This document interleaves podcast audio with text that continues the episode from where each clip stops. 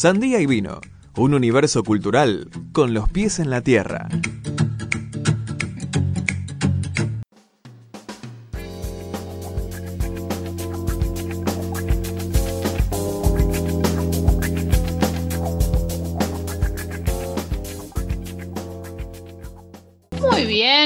Acá en Más Sandía y Vino. Ahora vamos a tener una entrevista, así que le damos la bienvenida a Gervasio Muñoz, quien es presidente de Inquilinos Agrupados e integrante de la Federación de Inquilinos y un militante activo por la sanción y lo que es ahora el cumplimiento de la ley de alquileres.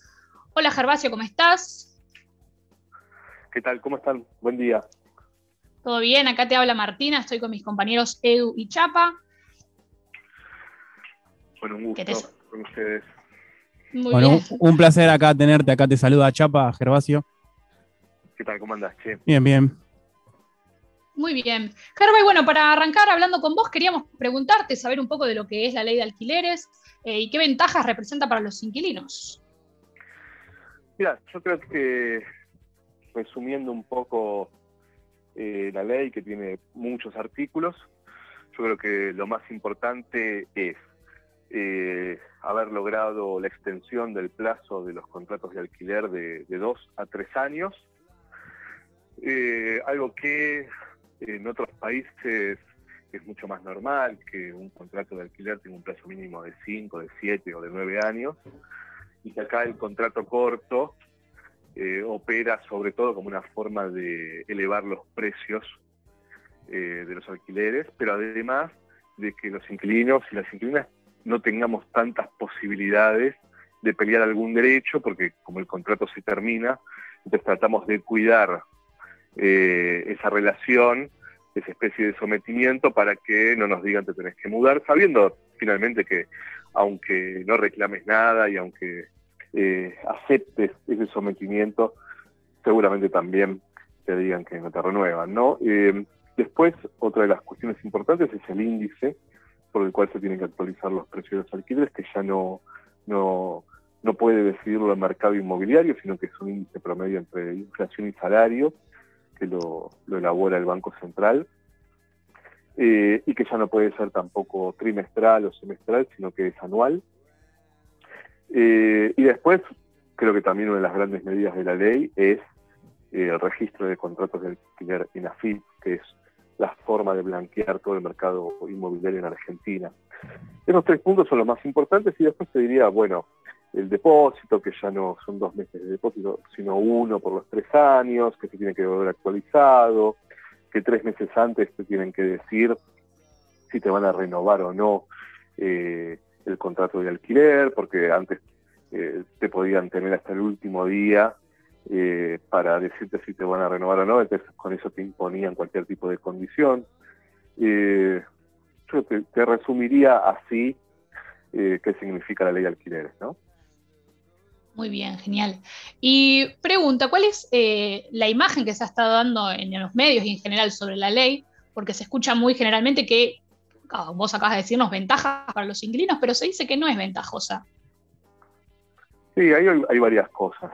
En principio creo que a partir de la votación de la ley de alquileres ha empezado una campaña enorme en contra de esta ley para, para intentar fundamentalmente derogarla. Y para derogar la ley, lo que el mercado necesita es que los inquilinos y las inquilinas estén convencidos de que la ley no los favorece en nada. Y que entonces eh, puedan llevar adelante eh, la modificación de la ley sin la defensa de los inquilinos en el Congreso, ¿no? Algo que les facilitaría muchísimo eh, que se vote eh, su derogación.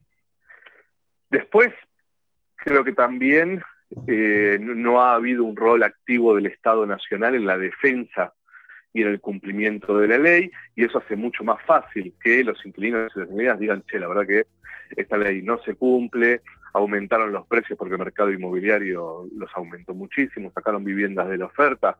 Eh, finalmente, eh, la ley eh, no me benefició en nada, y creo que eso tiene que ver con un rol casi ausente, te diría, de, del gobierno nacional y del Ministerio de Hábitat.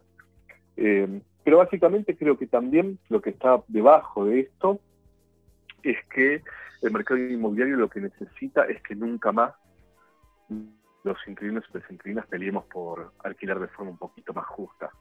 Creo que necesitan que nos resignemos a que ellos sean los que decidan por nosotros quién puede vivir dignamente y quién no. Yo creo que eso es lo que está en discusión hoy cuando uno prende la televisión y lo único que ven y, o vemos es que eh, la ley de alquileres eh, eh, al final fue peor. Es un poco como decir que la culpa del desempleo o de, la, o de las condiciones indignas de trabajo eh, son a causa de las leyes que protegen las condiciones de los trabajadores, ¿no? Vieron que hay como un discurso de la derecha, de, del empresariado, que plantea que eh, eh, no podemos contratar más trabajadores porque tenemos que pagar las cargas impositivas y el aguinaldo y las vacaciones. Bueno, es un poco lo mismo plantear que una ley que da más derechos es la culpable de que estemos peor, ¿no? Sí, un discurso, perdón, ¿eh? un discurso muy de este movimiento nuevo que están haciendo, bueno, que ya es bastante importante, a mí me da un poco de temor de estos eh, jóvenes libertarios, ¿no? Acompañando a viejos libertarios como Spert, Maslatón, eh, Bogiano. Mira, yo creo que de nuevo solo tienen eh, la estética. En definitiva, el discurso que tienen es el mismo que siempre tuvo el conservadurismo o la derecha en Argentina y en el mundo. Te doy ejemplos. Eh, Irigoyen en, 1921 eh, congela el precio de los alquileres. ¿Qué dice el mercado? Esto va a quitar viviendas de la oferta, va a hacer eh, subir los precios, va a ser peor para eh, los inquilinos. Eh, Perón congela el precio de los alquileres. ¿Qué dice el mercado inmobiliario? Esto va a hacer subir los precios, etcétera, etcétera. Alfonsín en el 85 em, lleva la ley de alquileres al Congreso, se vota. ¿Qué dice la derecha? Esto va a hacer que no haya oferta, lo hicimos ahora hace un año. ¿Y qué dice la derecha? Exactamente lo mismo. Entonces, la verdad es que, eh, bueno, te podría hacer un paralelismo también con, la persecución eh, a Cristina, eh, judicial. corrupción, eh, demagogia, populismo. Bueno, cuando querían meter en cana a Perón en el 54, en el 55, lo que decían era que era un corrupto, que era un demagogo, etcétera. Bueno, finalmente tuvieron que hacer un golpe de Estado porque no tenían el poder judicial en ese momento eh, eh, que le respondía a la derecha, ¿no? Hoy sí. y hoy tienen los medios de comunicación también. Entonces, yo no creo que en ese sentido sea muy, muy nuevo el asunto, eh, quizás lo nuevo sea que eh, la izquierda, los, movimientos eh, populares, el peronismo inclusive, sí creo que se ha puesto mucho más conservador que en esos momentos. Entonces, pareciera ser que la derecha tiene un discurso mucho más radical, mucho más arriesgado, cuando yo en realidad lo que creo es que la izquierda em, eh, o, los movimientos populares hoy eh, tienen un discurso muy conservador. Sí, y yo también lo que observo, vos traías esto de, las cuestiones judiciales y relacionándolo un poco con el hábitat de la ciudad de Buenos Aires, yo vivo eh, en un barrio del oeste de la ciudad en el cual no están permitidas las construcciones de más de tres pisos. Y en los últimos años esa ley empezó a no respetarse y empezaron esta gran inmobiliaria que es la ciudad de Buenos Aires, empezó a construir edificios de 15 pisos, eh, a construir en las esquinas que no se permitía antes, edificios también muy altos, a no respetar ciertas leyes que tiene la ciudad de Buenos Aires en cuanto a la construcción de nuevas viviendas. Así como obviamente con las cuestiones de alquileres. Cambiaron de vuelta, el jueves en la legislatura cambiaron de vuelta. Eh, y, yo lo que creo es que en realidad eh, lo que demuestra esto es que el negocio eh, de la vivienda, el negocio de la construcción, el negocio del suelo, eh, avanza sobre, sobre todo que la ciudad de Buenos Aires tiene la particularidad de que es la ciudad del negocio inmobiliario, por todo lo que significa, pero también por el gobierno que tiene la ciudad. Y, creo que las consecuencias de eso eh, eh, lamentablemente son irreversibles, ¿no? Eh, yo que ese es el gran quilombo. Por ejemplo, toda la tierra pública que vendió el gobierno de Cambiemos, eh, Macri Larreta. Es algo así, la tierra pública que vendió es algo así como el equivalente a todo San Telmo, todo Puerto Madero y toda la Paternal. ¿Sí? Entonces es como si vos agarrases esos tres barrios eh, y en vez de el Estado sobre esos tres barrios construir vivienda pública, garantizar eh, un precio del suelo, de los alquileres, etcétera, haga todo lo contrario y se la venda toda a IRSA, a Elstein, suponete. Eh, es muy difícil que nosotros eh, volvamos atrás. yo creo que va a ser muy difícil que recuperemos toda esa tierra. Costa Salguero, si se vende, difícilmente. Voy a preguntar eso. ¿A vos ¿Te genera esperanza esa situación, la de Costa Salguero? Porque se hizo muy visible y mucha gente empezó a participar de ese tema y a reclamar que Costa Salguero no se haga un edificio. Mira, a mí me pasa eh, cosas medio encontradas con lo de Costa Salguero. Eh, me parece que, por un lado, eh, está muy bien reclamar que no se venda eso, como porque es tierra pública y porque esto va a generar que se construyan edificios de elite que van a hacer aumentar el precio de, los alquileres, el del suelo, de las viviendas, etcétera, ¿no? Pero por otro lado también lo que me pasa es que veo que el reclamo sobre la vista al río es un reclamo de sectores que tienen todos los derechos ya garantizados que no saben muy bien que pagar el alquiler, no llegar a fin de mes, y que entonces pueden tener, te diría, el privilegio de pelear por la vista al río. Cuando después en el resto de la ciudad, la mayoría, te diría, de la ciudad, está viendo cómo hace para llegar a fin de mes, ¿no? Y cómo hace para conseguir un lugar donde vivir, o cómo hace para pagar el alquiler eh, todos los meses. O sea, lo que quiero decir es que no creo que sea un reclamo de un sector de, la ciudad mayoritario y de los más jodidos, creo que es un reclamo de sectores de privilegio, que me parece que está bien, eh, que lo tengan. Eh, a mí me gustaría que se discutan otras cosas en la ciudad, ¿no? Que se discutan problemas más reales, la verdad. Eh, sí, de déficit habitacional y, y demás de gente que realmente la está pasando mal. Y, sectores que son desplazados incluso. Como el, el, barrio que se hizo en Chacarita, que había gente habitando en, una villa en Chacarita y fueron desplazados y se construyeron edificios y ahora están inhabitados esos edificios. Sí, sí. Eh, eso, pero también ten en cuenta que en la ciudad de Buenos Aires casi el 40%, casi la mitad de la población de la ciudad de Buenos Aires eh, vive en viviendas eh, alquiladas. Yo que sé, a mí me gustaría discutir quiénes son los dueños de las viviendas en la ciudad y por qué no se le pone ningún límite a los precios.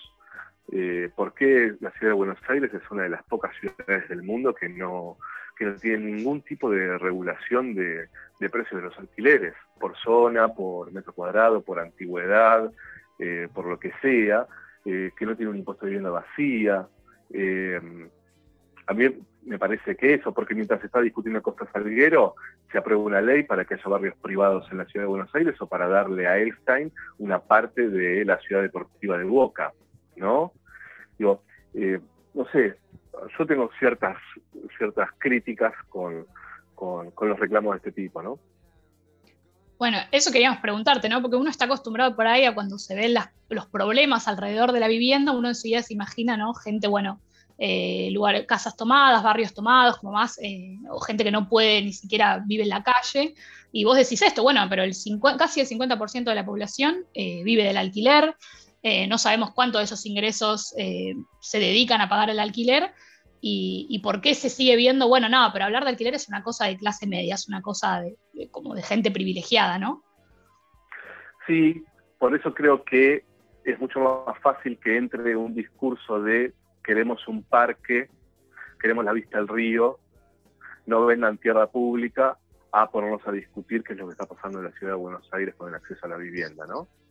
Eh, o porque la ciudad de Buenos Aires no tiene ningún tipo de política de regulación de los alquileres. Bueno, ahí empiezan otras complejidades que me parece que es, por un lado, cierta lógica eh, eh, un poco resignada de que, bueno, la única forma de solucionar el problema de la vivienda es dando subsidios para que la gente se pueda pagar su habitación de hotel, o la otra es que la, única forma es un crédito donde se pueda comprar eh, la casa una familia, ¿no?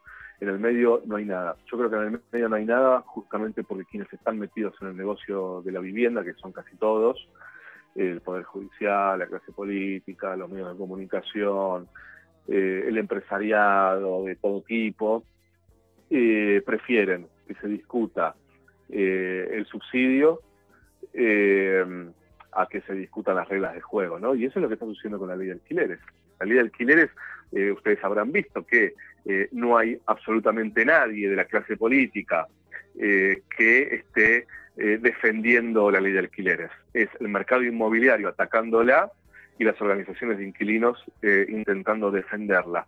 Bueno, el negocio de la vivienda, el negocio de la vivienda es tan transversal que entonces las consecuencias son las crisis habitacionales que tenemos en Argentina. Bien, Gerba, y otra pregunta que queríamos hacerte, ¿no? Ya a un año y medio eh, de pandemia, ustedes que están en contacto con las demandas de los inquilinos, ¿cómo afectó la pandemia a sus realidades? ¿Cuáles fueron los principales problemas que tuvieron, las demandas? Mira, yo creo que la pandemia eh, tiene como dos eh, dimensiones. Una, eh, la económica, ¿no? Por supuesto. Eh, eh, ha bajado el consumo en, pandemia, ha habido imposibilidad de que se pueda seguir desarrollando el trabajo en los niveles que, de prepandemia y eso ha, puesto en crisis económica al mundo y, por supuesto a Argentina también. Entonces creo que ahí eh, lo que puso de manifiesto la pandemia es que la lógica mercantil del acceso a la vivienda eh, en, situaciones como esta pueden generar eh, situaciones mucho más graves. ¿Por qué digo esto? Porque, por ejemplo, no sucedió lo mismo con la salud o con la, educación, o la educación, en donde vos tenés una crisis económica feroz, sin embargo, eh, eh, la educación siguió funcionando y la salud ni hablar, ¿no? El Estado ha generado un mecanismo para reforzar la salud eh, pública y la privada también, para que se pueda sobrellevar esta pandemia de la mejor forma y no sea una tragedia, ¿no? Bueno, como el Estado en materia de vivienda no tiene ningún tipo de rol, no existe el Estado para garantizar la vivienda, hemos visto tomas muy grandes en donde el Estado ha decidido desalojar. Hemos visto que un montón, cientos de miles de familias no pudieron seguir pagando el alquiler y lo único que pudo hacer el Estado es evitar eh, que avancen los desalojos durante un año. Ahora, no pudo incidir en que eh, el mercado eh, no desaloje, no suba los precios. ¿Sí? Eh, entonces, creo que la pandemia, por su característica de em, eh, consecuencias económicas y además por su característica del quedarte en casa, ha generado consecuencias terribles de muchas familias que eh, viven mucho peor, más hacinadas, etcétera, que destinan más porción de sus ingresos al alquiler, eh, que viven en condiciones mucho más indignas que antes de la pandemia. Em, y creo que fundamentalmente la pandemia lo que hizo entonces fue poner eh, sobre la mesa un sistema que eh, creo yo se ha agotado en Argentina y en el mundo, que es que quien debe encargarse de, la vivienda es el mercado privado. Bueno, yo creo que si seguimos en esta lógica, las consecuencias van a ser aún más graves, que si el Estado no tiene vivienda pública en alquiler, que si el Estado no controla eh, las reglas de juego, si el Estado no interviene de forma mucho más fuerte en las reglas del juego de acceso a la vivienda, eh, creo que la situación va a ser aún peor. ¿Qué significa aún peor? Que cada vez haya menos propietarios con más propiedades y cada vez haya más gente sin casa. Eh, y que es un poco la característica de esta pandemia, ¿no? Que seguramente salgamos de esta pandemia cuando termine con mayor, eh, con mayor desigualdad. Los, los pobres serán más pobres y los poderosos serán más poderosos. Bueno, ahí habrá que ver entonces el Estado qué voluntad tiene para que en materia de acceso a la vivienda aprovechemos esta situación para cambiar un paradigma profundamente injusto, ¿no? Un datito como para cerrar esto, hoy hablábamos en la apertura de que Jeff Bezos, el dueño de Amazon, gracias a la pandemia, eh, se transformó en el rico más rico de la historia. Y todo gracias a la situación de la pandemia. sí, creo que en un día ganó 8.300 millones de dólares, ¿no? Demuestra un poco todo cómo se va acrecentando esa brecha y cómo los más poderosos se van haciendo más poderosos y los más pobres se van haciendo más pobres. Claro, imaginemos un poco eh, bajando eh, eh, el nivel de desigualdad, ¿no? Pero imaginemos una persona que la pandemia lo encontró con 20 viviendas en alquiler. Mm. E imaginemos a una familia que, la pandemia lo encontró ya costándole pagar un alquiler todos los meses, ¿no? bueno, yo creo que ahí eh, hay un desafío importante que tiene que ver con que empecemos a, discutir eh, si realmente queremos seguir con un sistema que nos propone que el acceso a la vivienda es un acceso individual y meritocrático en donde depende de, si tenés muchos ingresos o una herencia o perteneces a un sector que eh, tiene ingresos muy altos entonces podés te pueden comprar una casa, no sé, tus viejos, eh, lo que sea. Me parece que ese sistema de, solución de acceso a la vivienda eh, ha llegado a, su límite, tanto que en la ciudad de Buenos Aires en el año 2000 había 20% de inquilinos y hoy hay 40. Se duplicó en 20 años la cantidad de inquilinos. Lo que hay que preguntarse entonces es qué pasó con todos esos que eran propietarios y ya no lo son, eh, quiénes se han quedado con todas esas viviendas, ¿no? ¿Para quién se construyen la ciudad? Uno, uno recorre la ciudad y, está en permanente construcción, ¿no? Eh, si hay cada vez más inquilinos, eh, ¿para quién se construye entonces? Bueno, ese es el sistema dolarizado de, la vivienda, desregulado completamente, que lo único que hace es fomentar que la vivienda sea un bien para especular y nada más, ¿no?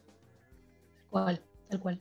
Bueno, Gerba, y ya para ir cerrando esta nota, queríamos hacerte una pregunta, ya más a modo eh, de juego, si se quiere, que es, si pudieses elegir a una persona pública, la que quieras, puede ser del ámbito político, artístico, el que vos desees, para que visibilice la lucha de los inquilinos, ¿cuál elegirías? Y yo elijo siempre a Cristina. Muy bien. Si, si me das a elegir así, sin, con un nivel de impunidad absoluto en donde puedo decir cualquier cosa. Cualquiera. Eh, eh, bueno, para mí la que, la que siempre corre los límites eh, de, la normalidad o de, o de esta de este discurso tan vacío y tan mediocre que hay en, en Argentina es Cristina, siempre corre los límites ella. Lo hizo con la salud, planteando eh, hace poquito, pero ya lo había hecho hace tiempo, que había que ir a un sistema integral de salud en Argentina. Está diciendo que seguramente volvamos a vivir otras pandemias y es la única que plantea eh, cosas de este tipo. Así que a mí me encantaría que sea ella quien eh, también corra los límites de la discusión del acceso a la vivienda en Argentina. Muy bien. Ojalá que así sea, que Cristina se ponga la lucha al hombro. Bueno, Gervasio, muchísimas gracias por la comunicación. Estás más que invitado para cuando quieras. Les agradezco mucho. Un abrazo enorme para ustedes.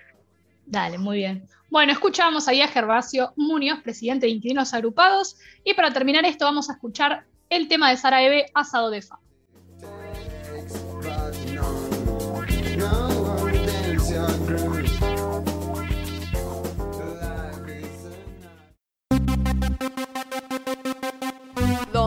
Manda capitán, muere, muere, muere, muere marinero. Todos saben bien que es por dinero. Un asado de faso, tomo sodeado. me paso, termino borracha. Yo tengo buena suerte y mala racha. De hago un asado, de paso, somos odiados. Me paso y termino borracha. Yo seré un cachivache y vos sos pura facha. Esto es lo que hay para decir. Directo de Gascón que sabe que esto es resistir contra el desalojo y la fuerza de la polis. De todo para todos, que esto es para compartir. Dice así: Supe construir un lugar. Así que nadie me va a convencer de que me tengo que ir. No me voy a ir, esta es mi casa. Vení, pasa, miremos desde la terraza. Cuando te miro, todo, todo se me pasa. No hay nada contra la fuerza de nuestra raza. Yo te convido si te falta, a mí me sobra mucha grasa. Nuevo horizonte, mamá, mamá, pasa. Asado, me paso, somos odiados.